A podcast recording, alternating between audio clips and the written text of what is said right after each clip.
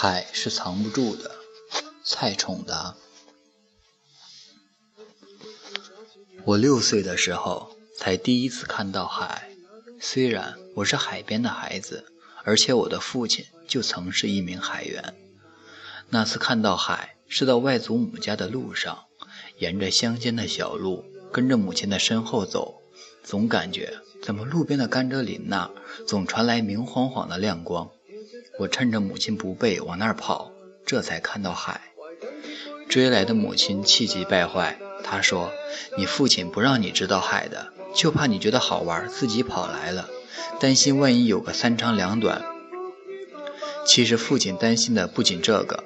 回到家里，我父亲郑重地和我说：“我小时候就老觉得海边好玩，船上生活好玩，这才过上后来的生活。”但海上太苦了，我希望你在镇上的中学读好书，不要再做这和和这相关的工作。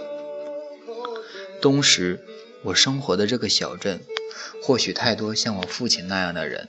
十几年来，镇区的发展的方向一直往反方向滋长，整个小镇在集体逃离那片曾带给他们的乐趣和磨难的海洋。然而，这片试图被父母藏住的海，却因父母的禁止。而越发吸引我。再次去拜访外祖母的路上，我突然放开步子往甘蔗林那儿冲，母亲气恼地追我，把我追急了，竟扑通往那儿一跳，海水迅速地把我淹没了。那咸咸的海水包裹着我，把我往怀里搂。我看到这海水之上那碎银一样的阳光，碎银铺满了我的瞳孔。醒来的时候，已经在医院的病床上。海是藏不住的，父母因为自己曾经的伤痛和自以为对我的爱护，硬是要掩饰。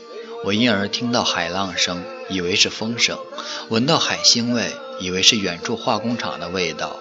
然而，那庞大的东西还一直在涨跌着，而且永远以光亮、声响在召唤。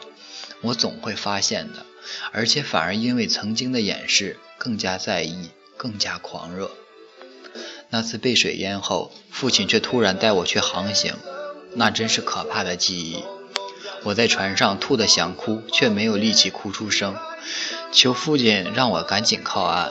从那之后，我不会疯狂地往海边跑，然而也没有惧怕海。